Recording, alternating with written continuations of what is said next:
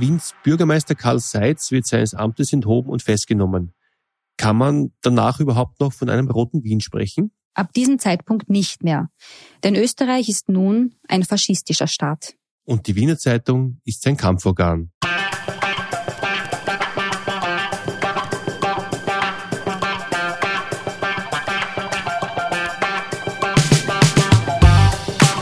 Willkommen bei Weitergedacht, der Podcast der WZ. Jede Woche präsentieren wir eine neue Geschichte, stellen eure Fragen und geben Einblicke in unser 320 Jahre altes Archiv.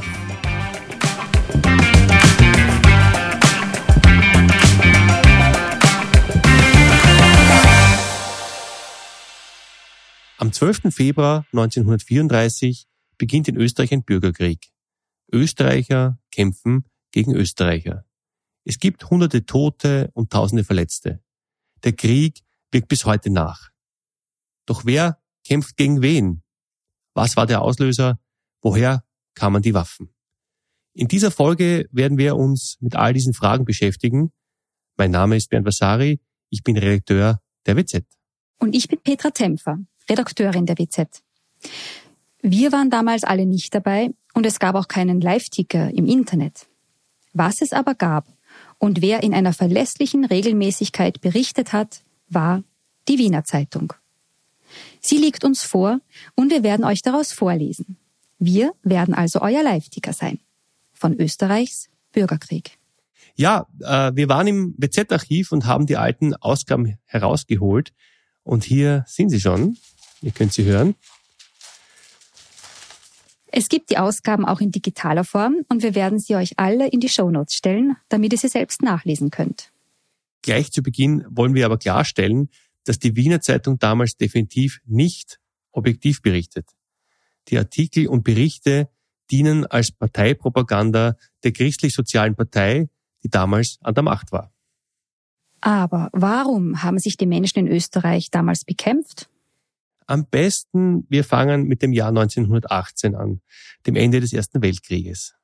Ja, das passt gut und ist wichtig, um das alles zu verstehen. Nach dem Ende des Ersten Weltkrieges können sich die Sozialdemokraten durchsetzen und Österreich wird zur Republik. Bereits 1918 wird das allgemeine, freie, geheime und gleiche Wahlrecht installiert, so wie wir es auch heute noch kennen. Auch alle Frauen dürfen seitdem wählen. Anders als zum Beispiel in Frankreich oder in der Schweiz, wo das Wahlrecht für Frauen erst 1944 sowie 1971 eingeführt wurde. Oh ja, genau. Das Frauenwahlrecht sehr wichtig. Der Acht-Stunden-Arbeitstag wird ebenso eingeführt, genauso wie etwa Arbeitslosenversicherung und Urlaubsanspruch. Weniger glücklich mit der Republik sind die konservativen Kräfte, also die Bürgerlichen, die Grundstücks- und Hausbesitzer und Besitzerinnen, die Großbauern und Großbäuerinnen. Schließlich verlieren sie ihre Privilegien gegenüber den davor rechtlosen Arbeiterinnen und Arbeitern sowie gegenüber den Kleinbäuerinnen und Kleinbauern. Aber warum stimmen Sie dann einer Demokratie zu? Das liegt daran, äh, dass linke Bewegungen rund um das Ende des Ersten Weltkrieges sehr stark in Europa sind. In vielen Ländern stürzen sie die Monarchien und in Russland übernehmen sie sogar die Macht. Die Konservativen in Österreich hatten Angst vor einer Arbeiterrevolution, wie sie eben kurz zuvor in Russland stattfand. Sie stimmen einer Demokratie zu und gehen in der Partei der Christlich-Sozialen auf. Das Misstrauen gegenüber der Republik und vor allem gegenüber den Sozialdemokraten bleibt aber. Das gilt auch umgekehrt. Die Sozialdemokraten trauen den Christlich-Sozialen ebenso wenig über den Weg. Beide Parteien gründen paramilitärische Einheiten, die Sozialdemokraten den Republikanischen Schutzbund, die Christlich-Sozialen die Heimwehr und später die Vaterländische Front. Immer wieder marschieren sie durch die Straßen, es kommt zu Zusammenstößen mit Verletzten und später auch mit Toten. Im Linzer Programm von 1926 erklären die Sozialdemokraten offiziell, dass sie die Republik notfalls auch mit Gewalt verteidigen würden. Und im März 1933 schaltet der christlich-soziale Bundeskanzler Engelbert Dollfuß das Parlament aus. Er lässt die Heimwehr staatlich ausrüsten und erklärt den Republikanischen Schutzbund für illegal. Die Sozialdemokratie soll Glied für Glied zum Krüppel geschlagen werden, sagte christlich-soziale Heeresminister Karl Vogel. Der Schutzbund besteht im Untergrund weiter. Und hier nimmt das Schicksal seinen Lauf. Was hat Dollfuß vor? Dollfuß verheimlicht seine Pläne nicht. In der Wiener Zeitung sind sie zu lesen. Stimmt. Die Wiener Zeitung berichtet darüber auf ihrem Titelblatt vom 11. Februar 1934, also einen Tag vor Ausbruch des Bürgerkriegs. Der Titel lautet Die Front ist fest geschlossen. Der Text ist in der Ich-Form geschrieben, also aus der Sicht von Dollfuß. Seitdem ich die Regierungsgeschäfte übernommen habe, habe ich in Kenntnis der Gebote einer anbrechenden neuen Zeit die Überzeugung vertreten, dass der auf einer Parteienherrschaft aufgebaute alte Parlamentarismus sich verbraucht hat und das neue Österreich ein auf ständischer Grundlage aufgebauter, von christlichem und deutschem Geist getragener und autoritär geführter Staat werden muss. Was meint er damit? Der Bundeskanzler sagt, dass er die Demokratie ausschalten und autoritär, also als Diktator, regieren will, von christlichem und deutschem Geist getragen. Und was ist mit dem jüdischen Geist? Die jüdischen Österreicherinnen und Österreicher schließt Dollfuß damit aus. Okay. Mhm. Und was sagt er weiter? Wir können und wollen nichts zu schaffen haben mit den Unentwegten jener marxistisch-bolschewikischen Ideologien, die so viel Verderben über unser Land gebracht haben und wahrhaftig unserer Arbeiterschaft die Erfüllung ihrer Versprechungen schuldig geblieben sind. Das richtet sich wohl gegen die Sozialdemokraten. Ja, die kann er nicht leiden. Neben den jüdischen Österreicherinnen und Österreichern schließt er also auch die Arbeiterinnen und Arbeiter aus. Stimmt. Nur seine Partei die christlich-sozialen sollen das Land regieren dürfen. Und wann will er mit diesem Umbau Österreichs beginnen? Er schreibt, die Vorarbeiten zum Umbau unseres Staates sind bereits sehr weit gediehen. Wir werden voraussichtlich sehr bald schon daran gehen können, unsere Pläne in die Tat umzusetzen. Sehr bald schon. Er hat es wohl sehr eilig. Ja, Dollfuß will nun endgültig die Erste Republik beenden. Dafür muss er aber die Sozialdemokraten ausschalten. Genau. Die angespannte Situation entlädt sich nur einen Tag später. In den Morgenstunden des 12. Februar 1934 durchsucht die Polizei das Linzer Hotel Schiff nach Waffen. Es ist das Parteiheim der Sozialdemokraten. Diese eröffnen das Feuer. Schnell breiten sich die Gefechte auf ganz Linz aus. Auch in der Steiermark und Wien kommt es zu Kämpfen zwischen den Sozialdemokraten auf der einen und der Polizei, dem Bundesheer sowie christlich-sozialen Heimwehren auf der anderen Seite. Ja, vor allem in Industriestädten wie Steyr, Kapfenberg und Bruck an der Mur. Und natürlich in vielen Wiener Gemeindebauten, darunter der Karl-Marx-Hof, Goethehof und Räumannhof. Was steht dazu in der Wiener Zeitung? Die Wiener Zeitung erscheint noch am Abend des 12. Februar 1934 in einer zweiseitigen Sonderausgabe. Über die Schauplätze wird aber nicht berichtet. Der Arbeiteraufstand wird runtergespielt. Auf Seite 1 steht Regierung, Herrin der Lage und amtlich wird verlautbart, in Linz ist um 18 Uhr im Großen und Ganzen die Ruhe wiederhergestellt worden. In allen übrigen Bundesländern und auch in Wien herrscht Ruhe. Hm, komisch. Österreich befindet sich mitten im Bürgerkrieg und die Wiener Zeitung schreibt von Ruhe. Tja, die Wiener Zeitung ist damals nicht unabhängig. Geschrieben wird das, was die Regierung Dollfuß lesen will. Sie dient der Regierung als politisches Kampforgan und bringt ihre Propaganda unters Volk. Was steht weiter in der Wiener Zeitung von damals? Das Rathaus in Wien ist bereits von Bundespolizei, Bundesheer und starken Abteilungen des Schutzkorps besetzt. Eine Reihe von Funktionären, welche bei den Gewalttätigen zweifellos in Zusammenhang stehen, wurde bereits verhaftet. Das Wiener Rathaus wird besetzt? Ja, Wien hat auch zu dieser Zeit einen sozialdemokratischen Bürgermeister, nämlich Karl Seitz. Er wird verhaftet und landet für mehrere Monate im Gefängnis. Die Wiener Zeitung wird am nächsten Tag darüber berichten. So sehr die Wiener Zeitung versucht, den Aufstand herunterzuspielen, so sehr weist sie auch darauf hin, was mit Menschen passiert, die daran teilnehmen. Was meinst du? Ganz unten auf dem Titelblatt wird das Standrecht verkündet. Dort steht, dass sich jedermann von allen aufrührerischen Zusammenrottungen zu enthalten und den zur Unterdrückung für diese Verbrechen ergehenden Anordnungen der Obrigkeit zu fügen hat. Jeder, der sich nach Kundmachung des Standrechtes dieser Verbrechen schuldig macht, würde standrechtlich gerichtet und mit dem Tode bestraft. Wien am 12. Februar 1934. Der Polizeipräsident von Wien, Dr. Seidel. Mit dem Tode bestraft. Ja, es gibt damals die Todesstrafe. Und das Standrecht ist die rechtliche Grundlage dafür. Dollfuss greift wieder darauf zurück, nachdem die Todesstrafe seit 1920 nicht mehr zur Anwendung kam. Die Todesstrafe gibt es in Österreich auch noch nach dem Zweiten Weltkrieg. Die letzte Hinrichtung findet am 24. März 1950 statt. Wow, so spät erst. Von dieser Abschaffung ist man am 12. Februar 1934 aber noch weit entfernt. Denn mehrere Sozialdemokraten werden zum Tode verurteilt werden. Die Sonderausgabe der Wiener Zeitung am 12. Februar besteht aus zwei Seiten. Ja, genau. Und auf Seite 2 steht fett gedruckt Regierungsappell in ernstester Stunde. Und darunter Vizekanzler Emil Fey hält eine Ansprache bei einer Gefechtsübung des niederösterreichischen Wiener Heimatschutzes.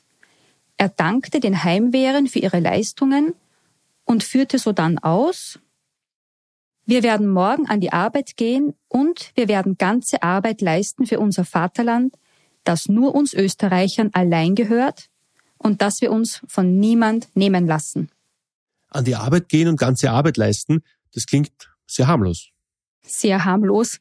In Wahrheit ist es eine Kampfansage an die Sozialdemokraten. Inwiefern?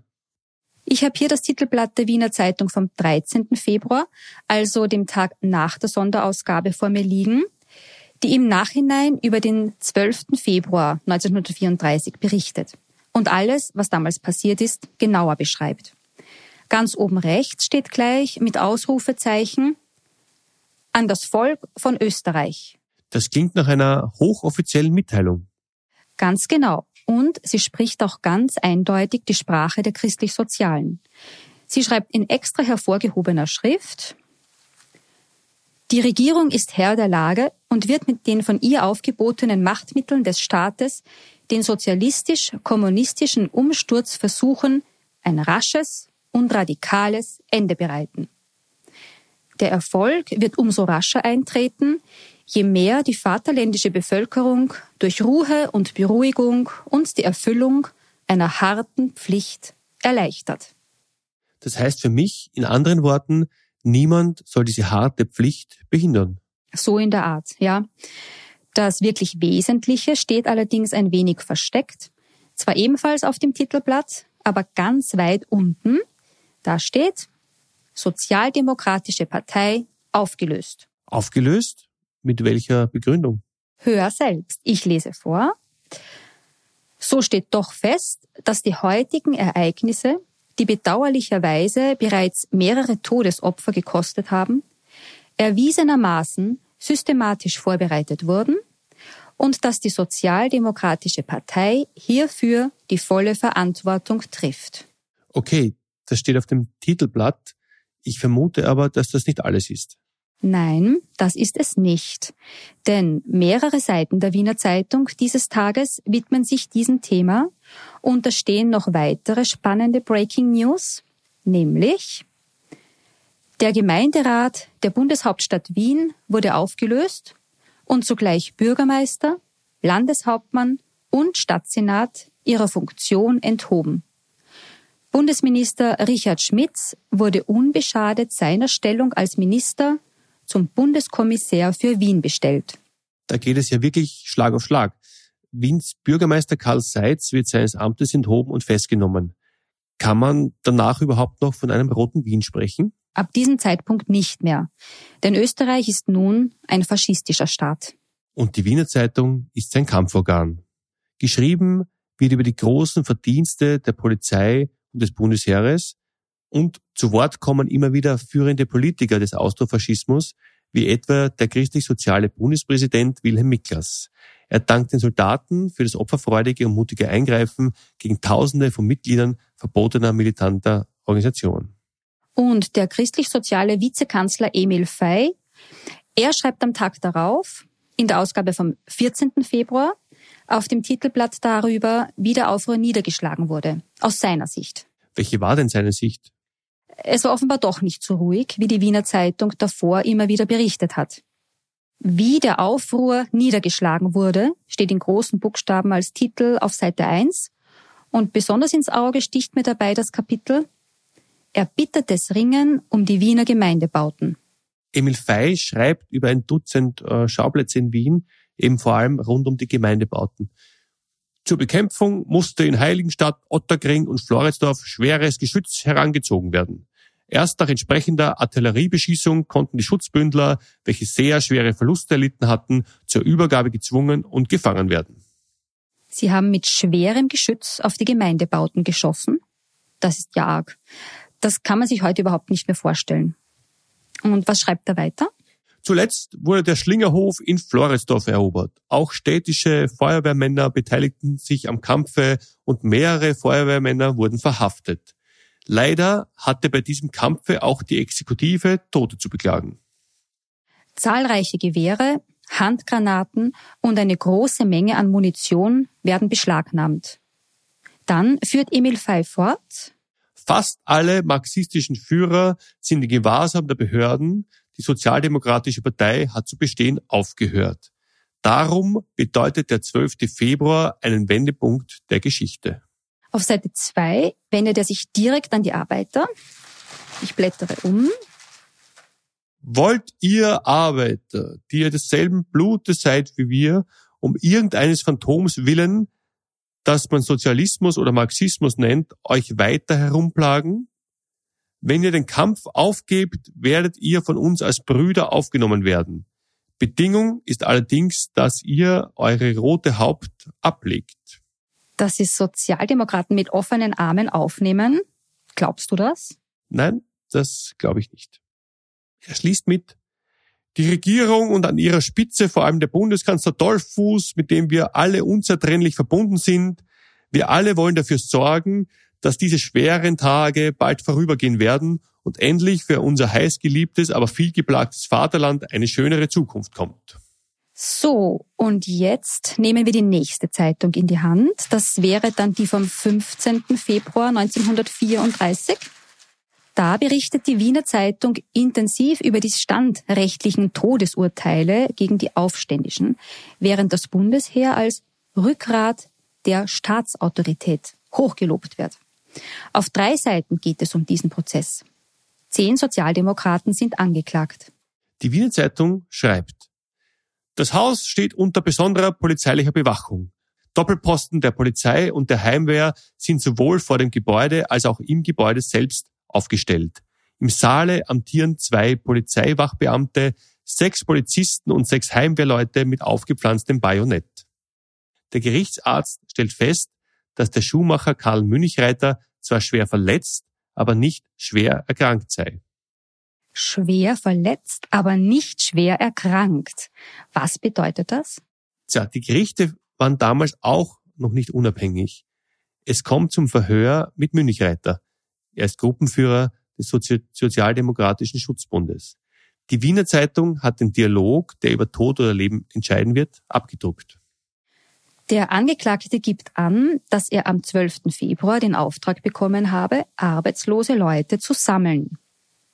Bernd, übernimmst du die Rolle des Richters, dann bin ich der Angeklagte. Ja, okay. Der Vorsitzende fragt den Angeklagten Münchreiter. Wozu? Damit Sie da sind. Das ist doch keine Antwort. Wozu wurde nicht gefragt. Können Sie mir sagen, wozu man Gewehre in einer Schule braucht? Sie waren offenkundig für uns. Eine Reihe von Mitangeklagten behauptet, dass sie geschossen haben. Ich habe den Karabiner in der Hand gehabt, habe aber nicht geschossen. Der Angeklagte Friedel behauptet es aber. Und zu Friedel gewandt sagt er, sagen Sie es ihm ins Gesicht. Friedel ruft dem Angeklagten zu, du hast geschossen. Münchreiter bleibt aber dabei, nicht geschossen zu haben. Der Staatsanwalt stellt den Antrag auf Verurteilung von Münchreiter. Er sagt, Ich muss betonen, dass es sich nicht um ein Interesse des Einzelnen, sondern alle handelt, dass das Interesse des Vaterlandes auf dem Spiele stand. Münchreiter habe sich bewusst gegen die Staatsgewalt aufgelehnt. Ob es erwiesen sei, dass er selbst geschossen habe, sei irrelevant. Der Senat verkündet nach längerer Beratung um 13.30 Uhr das Urteil. Der Angeklagte Karl Münchreiter wird für schuldig empfunden und zum Tode durch den Strang verurteilt. Im vorliegenden Falle handelte es sich nicht um eine Einzelaktion, sondern um eine Teilaktion in dem Gesamtaufstand der Sozialdemokratischen Partei, steht in der Zeitung. Karl Münchreiter wird um 16.41 Uhr am Würgegalgen des Landesgerichts hingerichtet. Neben Karl Münchreiter werden auch weitere führende Mitglieder der Sozialdemokraten, darunter der Offizier der Wiener Berufsfeuerwehr Georg Weißel und der steirische Nationalratsabgeordnete Koloman Wallisch standrechtlich zum Tode verurteilt und hingerichtet. Zudem kommen mehrere hundert Sozialdemokraten in Haft. Viele weitere fliehen in die Tschechoslowakei, in die Sowjetunion oder schließen sich dem spanischen Bürgerkrieg an. Den Bürgerkrieg können die Christlich-Sozialen gegen die Sozialdemokraten gewinnen. Für Österreich ist es aber der Anfang vom Ende. Denn die Nationalsozialisten von Adolf Hitler werden durch den innerösterreichischen Konflikt gestärkt. Am 25. Juli 1934 nur wenige Monate nach dem Bürgerkrieg wird Bundeskanzler Engelbert Dollfuß von österreichischen Nazis im Bundeskanzleramt ermordet. Im März 1938 marschiert Nazi-Deutschland schließlich in Österreich ein. Widerstand gibt es keinen. Der Bürgerkrieg hinterlässt tiefe Wunden. Bis heute tun sich SPÖ und ÖVP schwer, ihre unterschiedlichen Ansichten über den Krieg zu vereinen. In den 90 Jahren seit damals gab es erst zweimal eine gemeinsame Gedenkveranstaltung. Auch heuer wird es nicht dazu kommen. Das war unser erster Geschichte-Podcast der WZ. Es ging um den österreichischen Bürgerkrieg, der rund um den 12. Februar 1934 stattfand. Die Links zu den Archivstellen findet ihr in den Show Notes, genauso wie weitere Links zu den Ereignissen von damals. Wenn ihr Lust habt, mehr von uns zu hören, am 16. Februar startet unser wöchentlicher Dokumentarpodcast zum Lawinenunglück von Galtür, bei dem vor 25 Jahren ein ganzer Ort verschüttet wurde. Mehrere Menschen starben. Ich bin Petra Tempfer. Und ich bin Bernd Vasari. Wir bedanken uns fürs Zuhören. Bis zum nächsten Mal.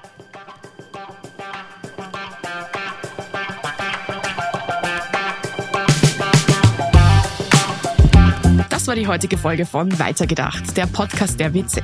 Wenn sie euch gefallen hat, folgt uns auf Instagram oder TikTok und schaut auf unserer Website wz.at vorbei. Unseren Podcast könnt ihr auf Spotify, Apple, Google und anderen Plattformen kostenlos abonnieren. Habt ihr Vorschläge für unsere nächsten Folgen? Dann schickt uns eine Sprachnachricht über WhatsApp.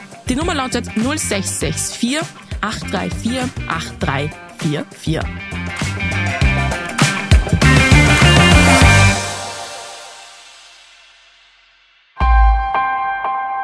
Missing Link